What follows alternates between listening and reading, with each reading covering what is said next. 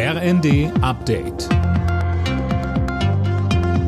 Stündlich neu. Auf den Punkt informiert. Ich bin Finn Riebesell. Guten Tag.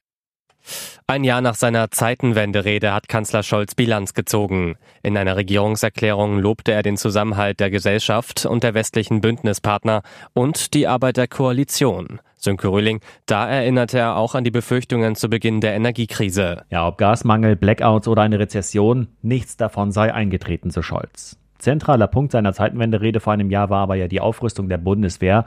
Und da zieht CDU-Chef Merz ein ernüchterndes Fazit. Der Verteidigungsetat sei seitdem gesunken und nicht gestiegen.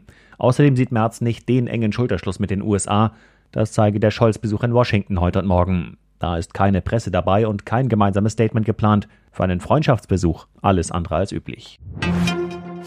Ohne eine gemeinsame Abschlusserklärung ist das Treffen der G20-Außenminister in Indien zu Ende gegangen. Zwar verurteilten die meisten Staaten den russischen Angriffskrieg auf die Ukraine, China und natürlich Russland selbst wollten das aber nicht unterschreiben.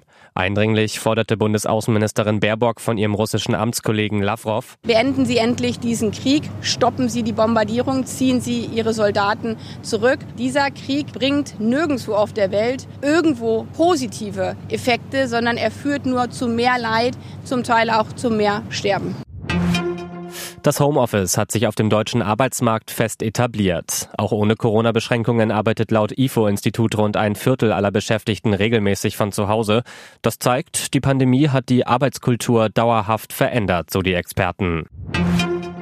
Altkanzler Schröder darf in der SPD bleiben.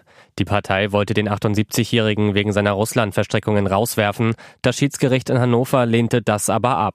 Der Ex-Kanzler bleibe trotzdem politisch isoliert, heißt es von der SPD. Alle Nachrichten auf rnd.de